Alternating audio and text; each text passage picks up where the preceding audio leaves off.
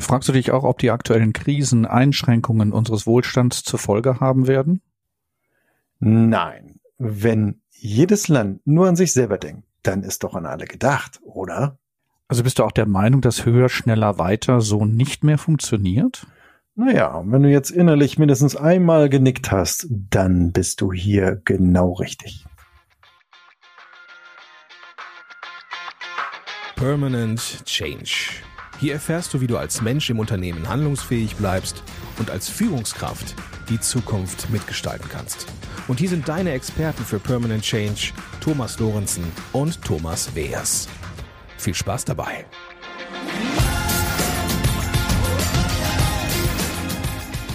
Hallo, ich bin Thomas Lorenzen. Und ich bin der Thomas Weers. Und wir beraten Menschen wie auch Unternehmen dabei, den permanenten Wandel agil und selbstbestimmt zu gestalten. Sag mal, Thomas, Jetzt mache ich mal den Schlaumeister wieder. Kennst du eigentlich David Ricardo? David Ricardo, David Ricardo, lass mich mal mein Gehirn anstrengen. Moment. also ich habe automatisch oder intuitiv kommt mir der Gedanke, du meinst den Freihändler, der David Ricardo, der oh. die Theorie des komparativen Kostenvorteils im 19. Jahrhundert entwickelt hat. Meinst du den? Also ich glaube, ich habe in der Vorbereitung diesen Namen mal fallen lassen. Ich kann es mir ja nun ernsthaft gar nicht vorstellen, dass du mich so jetzt hier vorführst. Käme mir nie in den Sinn, Thomas. Wirklich nicht. Aber wie, wie bist du denn auf David Ricardo jetzt gekommen und in unserer Vorbesprechung? Wie sind wir eigentlich auf dieses Thema gekommen? Naja, weil wir uns gesagt haben, es wird ja, also auch, glaube ich, der, der, der Habeck hat ja kürzlich gesagt, das ist das, ähm, also das Ende unseres bisherigen Wohlstands, wie wir ihn kennen. Und wir haben uns in der Vorbereitung ja gesagt, wir wollen das mal aufnehmen und sagen, okay, wie steht's denn eigentlich um den Wohlstand und um unsere Wirtschaft und um den Handel?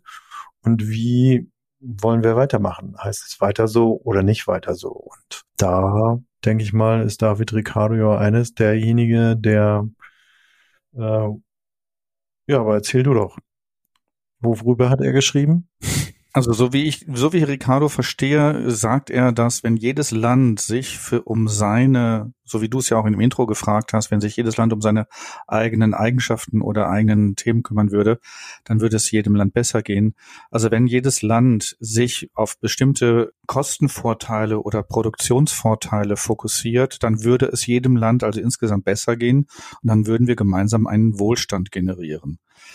Und das finde ich ist ja durch die Ukraine-Krise und auch durch die Pandemie, die wir ja auch weltweit erleben, im Grunde ad absurdum geführt worden, weil wir hängen alle zusammen. Das heißt, durch die Globalisierung sind wir jetzt gar nicht mehr im Wohlstand, sondern wir sorgen uns gerade alle darum, durch die Auswirkungen der Ukraine-Krise und, und der Pandemie einfach unsere ähm, Wertschöpfungsketten zu verlieren, unsere äh, Abläufe äh, zu verändern und zu ver verlieren, dass wir dadurch scheinbar Ängste bekommen, unseren Wohlstand zu verlieren. Ja, man hat so den Eindruck, man will wieder möglichst auf sich selber sich konzentrieren und die Dinge wieder zurückholen oder sich unabhängiger machen und ähm, und ich habe jetzt auch mal in der Vorbereitung eben halt hier bei beim BDI auf der Homepage, da ist beispielsweise aber ja auch immer noch das Gegenteilige zu lesen. Wohlstand durch Arbeitsteilung heißt es da in einer Riesenüberschrift. Und ich mag die ersten zwei Zeilen mal vorlesen. Da heißt es nämlich, die Arbeitsteilung ist der entscheidende Grund für unseren Wohlstand. Jedes Produkt und sei es auf den ersten Blick noch so einfach, und da wird dann auch noch von einem Bleistift gesprochen, ist das Ergebnis vieler Arbeitsschritte. Und je mehr Menschen an, sich an der Arbeitsteilung beteiligen, können, desto größer ist unser Wohlstand. Deshalb brauchen wir vor, ein, vor allem eins, grenzüberschreitenden freien Handel. Also für mich klingt das wie Phantasialand. Weil so wie sich das doch auswirkt für uns oder so wie ich es wahrnehme für uns, ist, dass wir in Europa davon sehr stark profitieren. Unser Wohlstand ist gestiegen. Und ich glaube, es gibt auch eine weltweite Wohlstandsskala, wo es auch stimmt, dass der weltweite Wohlstand gestiegen ist, also die ärmeren Länder nicht mehr so arm sind, wie sie vielleicht vor 10 oder 20 Jahren waren. Mhm. Unterm Strich gesehen finde ich es immer noch eine Schräglage da. Das heißt, wir werden immer reicher, die westlichen Länder oder die, ich sag mal, die Industrieländer. auf Kosten vieler anderer Länder, die uns zuarbeiten oder mit denen wir sogenannte Freihandelsabkommen eingegangen sind. Nö, aber ich könnte es eben schon auch teilen, wenn man eben sagt, okay, wir, wir, wir sammeln das ganze Wissen dieser Welt ein, also wir nutzen äh, vielleicht auch ein Stück weit das Thema Schwarmintelligenz, ja, und, und erfinden das Rad nicht zweimal, ähm, sondern äh, docken eben an, an jemanden, der dieses Wissen unter Umständen schon zur Verfügung hat und teilen das schön gedacht oder auch schön angedacht, wie du das gerade so sagst. Wir teilen das. Das würde ja bedeuten, wir würden in den Kontakt auf Augenhöhe gehen. Das heißt, wir gehen in der, in der Plus-Plus-Haltung in den Kontakt mit den anderen Ländern und verhandeln ebenbürtig, gleichwertig was doch gar nicht in, im Alltag passiert, Thomas. Also erzähl mir doch nicht, dass wir hier mit, ich sag jetzt mal, mit anderen Ländern auf Augenhöhe kommunizieren, obwohl, weil wir doch immer sagen, wir wissen doch, wie es funktioniert und wir zeigen euch mal, wie es funktionieren kann, wenn ihr nur das tun würdet, was wir euch sagen. Ja, aber meinst du nicht, dass man auf Augenhöhe miteinander verhandelt? Wir machen doch Verträge dann und sagen, gut, liefer du mir das, ist das meine Gegenleistung. Ja, das ist ein schöner Vertrag auf Augenhöhe wenn ich, wenn ich offen, transparent, halt. genau, wenn ich offen, transparent und klar formuliere und alle, und alle Aspekte einbeziehe und auch Gleichwertigkeit in der Argumentation erlaube. Also, das heißt, wenn die andere, die andere Seite sagt, nee, da sind wir nicht so ganz mit einverstanden, wir würden es gerne in die und die Richtung weiterentwickeln oder anders machen, dann sollte ich natürlich mitgehen oder sollte sagen, nee, das passt für mich so nicht und wir gucken mal, wie wir es vielleicht dann nochmal gemeinsam auf einer anderen Ebene hinbekommen. Nur dieser Austausch, der findet doch gar nicht statt, oder? Also du, du meinst, wir verhandeln nicht in einer, liebe Zuhörer, liebe Zuhörer, das war gerade ein Konzept aus der Transaktionsanalyse oder ist ein Konzept in der Plus-Plus-Haltung. Das heißt, ich bin okay, du bist okay. Das heißt, ich äh, schätze meinen Gegenüber eben halt auf Augenhöhe mit all seinen Stärken wie auch Schwächen und äh, bin unter Umständen ja nicht mit allem, was er tut oder was sie tut, einverstanden, aber wir begegnen uns auf Augenhöhe. Und du meinst jetzt ja, das ist Wunschdenken, das ist Phantasialand, das heißt, im wahren Leben draußen in der Wirtschaft ist es gar nicht so, sondern ich schaue eben, wo, wo kann ich noch günstiger produzieren, wo kann ich noch mehr Profit rausholen und suche mir dann unter Umständen Vertragspartner, die ich ähm, ja nicht auf einer okay-okay-Ebene behandle. Ich denke an die Automobilindustrie, die Automobilzulieferer. Wie werden da Verträge ausgehandelt? Da wird mit, mit Kraft, Macht und Kraft des Automobilherstellers gearbeitet und äh, es werden in sogenannte äh, Knebelverträge gemacht, dass den Automobilzulieferern eigentlich gar nichts anderes übel bleibt, als Ja zu sagen, wenn sie den Auftrag nicht verlieren können, wollen oder wenn sie, wenn die Produktion dann nicht angedroht wird, ins Ausland verlegt zu werden. Was ja dann passiert ist, dann ist es nach China gegangen. Mittlerweile gibt es auch in der Ukraine, so wie ich gerade vor kurzem gehört habe, produziert BMW zum Beispiel auch in der Ukraine und auf, seit der Ukraine-Krise sind die Arbeitenden äh, in dem Werk, wenn Alarm ist, gehen die in den Keller und, und retten sich sozusagen vor den Bomben Bombenangriffen. Und wenn das dann durch ist, dann kommen die wieder hoch in die Werkshalle und arbeiten weiter. Und schön, damit wir unsere Autos bekommen. Und schön, damit wir unsere Liefertermine einhalten können. Ist das Augenhöhe? Ja, gibt ja auch ein anderes Bild. Ne? Ich habe das auch gehört von diesen Werken. Ähm, und da wird eben halt auch gesagt, sie, sie, sie kämpfen aber ja auch um ihr Überleben. Sie, sie äh, wollen ja auch ihren Lebensunterhalt sag mal, gewährleistet wissen. Ja, das, das dem, Und meinst du, das ist im Krieg alles aus den, aus den Angeln gehoben worden? Dem, das, dem, das spreche ich denen auch nicht ab oder, oder nehme das Thema jetzt auch nicht äh, in die Abwertung, sondern es geht diese Haltung, die wir hier haben, dass wir hier unsere Liefertermine einhalten können, sind wir so ein bisschen in der Erwartungshaltung, dass dort hinten gearbeitet wird, damit wir hier unseren Wohlstand oder wir hier unsere Bequemlichkeit nicht verändern müssen. Also ich habe, wie gesagt, gehört, einige Fahrzeuge werden halt nicht geliefert zu den, zu den Terminen, die, die vielleicht am Anfang des Jahres vereinbart worden sind. Kunden regen sich auf, dass sie ihr Auto nicht bekommen und das wäre doch eine Unverschämtheit und das müsste doch BMW irgendwie hinkriegen, dass da die Autos geliefert werden und dergleichen. Das meine ich mit der schrägen, also der Abwertung der anderen Seite. Da ist dann keine Augenhöhe mehr in dem Moment, sondern da bin ich nur auf meinen Vorteil aus ungeachtet dessen, was auf der anderen Seite gerade ist oder was, welche Situation da auf der anderen Seite gerade ist. Naja, und sind das Einzelfälle oder reden wir hier schon auch von einer größeren Bewegung? Weil man erlebt ja auch viel, viel Verständnis und Hilfsbereitschaft. Aber da kommen wir, glaube ich, mehr in dieses in, diese Kriegsszenerie, da will ich ja gar nicht hin, sondern wir wollten ja eigentlich eher mal schauen und sagen, wie ist es denn um unseren Wohlstand bestellt? Und schauen wir uns vielleicht mal andere Länder an, also außerhalb der, der, der Kriegsgeschehnisse. Wie, wie ist es denn da? Also erleben wir da genau dasselbe? Also Stichwort Kinderarbeit. Oder Stichwort Krabbenpolen in Marokko. Oder Stichwort T-Shirt-Herstellung in Kambodscha und Vietnam.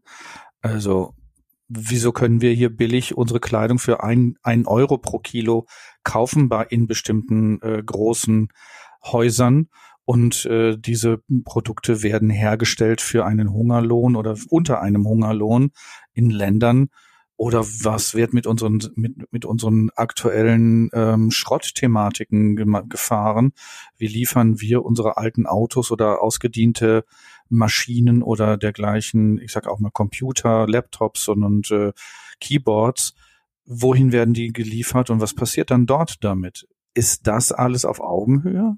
Ja, ich glaube, wir brauchen gar nicht so weit gucken, aber wir haben ja gerade gesagt, wir, wir, wir gehen mal in den globalen Handel. Das sichert unseren Wohlstand auch gerade grenzüberschreitend, aber gerade das, was du eben halt auch sagst, also die Diskussion, die angestoßen wurde von unserem Landwirtschaftsminister, ist ja letzten Endes äh, ne, von dem Özdemir, ist ja, geht ja in eine ähnliche Richtung und sagen, also äh, Fleisch, Milch, Eier, das, was hier ja auch in unserem Land äh, produziert wird, wird ja auch immer ja, muss immer günstiger werden, weil die Menschen eben nicht mehr bereit sind, so viel auszugeben oder vielleicht einen adäquaten Preis dafür zu bezahlen. Oh, adäquat. Zum Beispiel einen adäquaten Preis oder auch rund um das Jahr, ich sage jetzt mal, bestimmte Früchte oder bestimmte Gemüsesorten immer täglich einkaufen zu wollen. Ne? Also auch das ist ja eine Thematik, wo wir fragen, ist das auf Augenhöhe mit, mit der Natur, mit, mit den Systemen der Lieferung, mit der Logistikthematik, mit den, mit den Anbauthematiken? Wir haben immer mehr Weltbevölkerung, die versorgt werden müssen mit Nahrungsmitteln. Und wir in den, ich sag jetzt mal, wir meine ich jetzt mit wir hier in Westeuropa oder so wie ich das jetzt hier in Deutschland sehe, wir wollen in billigen Discountern Lebensmittel und Gemüse und Obst zu extrem preiswerten Konditionen einkaufen wollen und zwar auf täglicher Basis. Das hat doch seinen Preis. Ja, aber es sichert uns auch unseren Wohlstand. Oder ist der Kommunismus die Lösung, Thomas? You're joking. ist der Nein, ernsthaft. Ist das jetzt ernsthaft oder hast du da hast, machst du jetzt gerade einen Gag hier? Ist der Kommunismus die Lösung? Also ich bin jetzt etwas irritiert, weil ich, ich gar nicht weiß, wie ich mit der Frage weitergehen soll. Wie kommst du denn auf den Gedanken hier? Handeln wir uns dann nicht auf Augenhöhe und alle sind gleich? Gut, man soll nicht in die, ja, man soll nicht in die Vergangenheit schauen, um die Zukunft Nein, ähm, vorauszusehen, weil in der Vergangenheit hat dieses System des Kommunismus scheinbar nicht funktioniert oder scheinbar war es nicht überlebensfähig ähm, da, auch das finde ich ist, ist eine schwierige Aussage. Ob das eine Lösung ist, der Kommunismus, also die, ein, ein System der Gleichheit. Wir Menschen sind ja nicht gleich. Also wir sind ja, jeder Mensch ist ja anders, ist ja ein Unikat. Es geht ja um die Behandlung, um die Gleichwertigkeit, um die Gleichwürdigkeit in der, in dem Miteinander. Da weiß ich jetzt nicht, ob das der Kommunismus. Ja, und ich glaube, da sprichst du eben was anderes, dass, dass äh, vielleicht noch gar nicht mal die, das, das System ist, was nicht überlebensfähig ist, sondern was Mensch und Individuum daraus machen. Und wenn du eben schon sagst, Menschen sind nicht gleich, dann habe ich unter Umständen auch im tiefsten gar nicht die, die Fähigkeit, das auch so anzunehmen und auch wirklich so zu leben, ne? dass wir alle gleich sind. Auch andere Systeme zeigen das ja, dass ähm, es schwierig ist, ähm, so diese, diese Gleichheit auch diese Gleichheit im Verdienst, egal was du arbeitest, gibt ja Länder, die das äh, probieren, aber die oder die, die das Leben nicht probieren, sondern die das Leben ähm, und trotzdem eben halt auch hinterm Vorhang doch auch Probleme damit haben. Ne? Ähm, zu sagen, nee, also vom Sozialstatus bin ich doch mehr wert wie der andere. Ne? Nee, also lassen wir mal das Thema Kommunismus beiseite. So, sagen, Ich danke dir. Was, gerne. Was bietet uns denn die Transaktionsanalyse als vielleicht für Konzepte, um da nochmal drauf zu schauen? Ähm, du hattest ja auch gerade eben schon das Stichwort gesagt. Ein Konzept, was ich mal in, einführen möchte, aufgrund deines Stichworts, ist das Thema Abwertung. Werten wir als Menschen unter Umständen, also werten wir Menschen ab, werten wir Wirtschaftssysteme ab, werten wir andere Länder ab? Ich, ich würde sagen, ja. Ich würde sagen, äh, also wenn ich es mir von der wenn, wenn ich es mir von der Metaebene betrachte, werten wir die Bedarfe und die Wünsche der anderen Menschen ab, indem wir ihnen unsere, ich sag mal, unsere Ziele mit unserer Produktivität aufdrücken. Wir möchten, ich sag jetzt mal, Rosen aus Kenia haben, weil die sind günstig, die sind billig, die sind immer da, die sind auch im Winter erhältlich. Warum müssen wir Rosen aus Kenia im Winter in der Blumenvase stehen haben? Ich sag mal, was ist da für eine, für eine Gleichwertigkeit mit der mit der kenianischen äh, Wirtschaft oder mit den Menschen, die dorthin unten unter ihrem Wirtschaftssystem leiden oder vielleicht andere Möglichkeiten hätten, ihr Wirtschaftssystem aufzubauen, wenn sie nicht diese Rosenzucht im Blick hätten, weil wir hier ihnen etwas anbieten an Geld und sie in eine sogenannte Abhängigkeit ja auch bringen damit. Krabbenpoolen in Marokko. Warum, warum fliegen wir unsere Krabben von der Nordsee runter nach Marokko, lassen sie dort poolen und bringen sie wieder nach Deutschland, um sie in Deutschland zu verkaufen? Ja, klar, klarer Fall, weil es günstiger ist, ne? Trotz Transportkosten. Ja, und wer, was wird da abgewertet? Das Wirtschaftssystem in Marokko wird dadurch abgewertet, indem wir ihnen sagen, schau mal hier, wir schmeißen einen Köder vor und sagen, schau mal hier, hiermit fährst du gut, guck mal hier, hast die Vorteile, hast die Vorteile, hast die Vorteile. Es wird aber nichts eigenes entwickelnd. Also es wird kein Raum gegeben, dass die, ich sag mal, die Marokkaner zum Beispiel sich etwas eigenes entwickeln können, wie sie für sich ihre Produktivität stärken oder steigern können. Haben wir denn bei der Entwicklungshilfe, fällt mir gerade so als Stichwort ein, was falsch gemacht von der grundsätzlichen Ausrichtung? Haben wir da unter Umständen auch eine Abwertung eingeführt und das dann irgendwie ad absurdum geführt oder wie denkst du dazu? Weil, sag mal, das Thema Entwicklungshilfe ist ja immer weiter zurückgefahren worden. Ja, das, ich finde das gut. Gab ja sogar mal einen Entwicklungshilfeminister, der gesagt hat oder in Frage gestellt hat, ob das Amt überhaupt noch Sinn macht. Was, Herr Müller? Meinst du Herrn Müller? ich wollte jetzt keine Namen nennen. Ja, nun, er ist ja kein, er ist ja kein Entwicklungsminister mehr. Ich fand den Ansatz damals interessant zu sagen, das, was wir als für uns in Anführungsstrichen als Entwicklungshilfe deklarieren, ist das wirklich eine Stärkung oder Unterstützung der anderen Länder oder der Entwicklung der Länder? Weil ich glaube, dieses Denken kommt, vom, äh, kommt aus diesem ganzen kolonialistischen Denken heraus. Wir wissen, wie es geht und wir zeigen euch, wie es geht. Und ich glaube, das ist ein. Das ist eine Abwertung. Und das ist eine Abwertung und das ist menschenunwürdig, weil dort, ich sage jetzt mal dort vor Ort, wo man unsere Situation oder unser Denken und unser Know-how einbringen möchte, gibt es auch ein Wissen, gibt es auch Know-how, gibt es auch etwas, was dort produktiv sein könnte und auch förderlich sein könnte für, für die Menschen. Dem wird kein Raum gegeben. Also wird von unten, meinst du, von uns geguckt und sagen, ja, okay, ihr braucht einen Brunnen, ihr braucht eine Wasserversorgung, ihr braucht dies, ihr braucht jenes.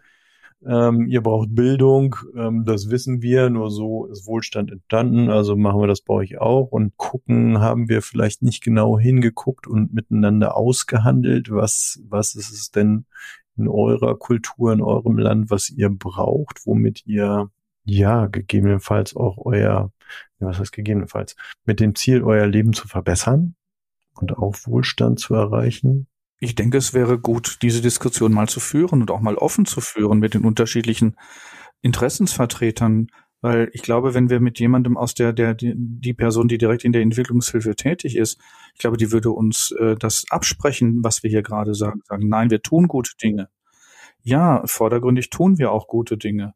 Nur die Frage ist, was, was ist das, die, was ist die Auswirkung? Was ist systemisch? Also wenn wir jetzt mal von der, vom systemischen Ansatz her und von der transaktionsanalytischen äh, Ansatz hergehen, was ist denn dann die Auswirkung, mit der wir dann zu tun haben?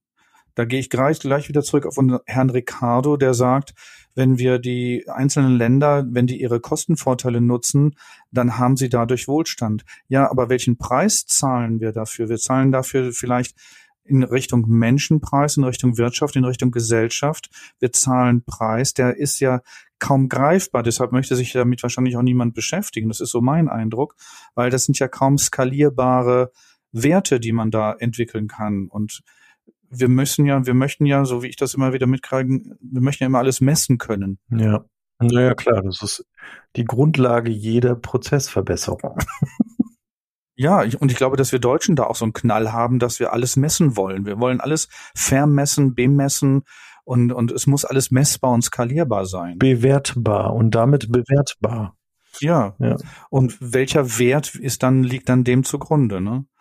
Also ich, ich denke, das sind so, das sind unterschiedliche Aspekte, die wir ja jetzt hier gerade ansprechen, die auf mehreren Ebenen, einerseits auf der Unternehmensseite, ich meine, das Compliance-Thema wird damit reingenommen. Ne? Also wie kann ich compliance-mäßig mich nachhaltig äh, ausrichten? Wie kann ich Zukunftsfähigkeit gestalten? Wie kann ich neue Denkproduktions- und Arbeitsweisen integrieren ohne Abwertung ne? und ohne irgendwelche, wie soll ich das sagen, diese Messbarkeit nicht immer im Blick zu haben, immer dieses Prozesshafte im Blick zu haben.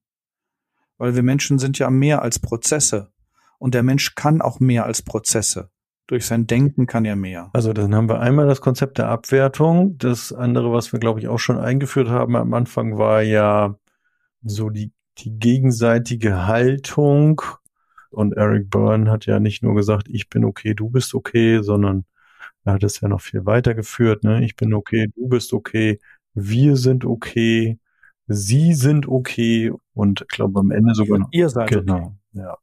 So und und äh, ja, und wenn wir da hatten wir eben auch schon gekaut, im, im, im gegenseitigen Aushandeln und grenzüberschreitenden Handel, ja, ist da eine okay-okay-Ebene da? Wir hatten jetzt eben ja für uns gesagt, na, vielfach eben nicht. Ne? Also es wird eher nur geschaut, wie und das ist ja das, das dann das Systemische, ähm, eher nur geschaut, wie kann ich meinen Profit vergrößern.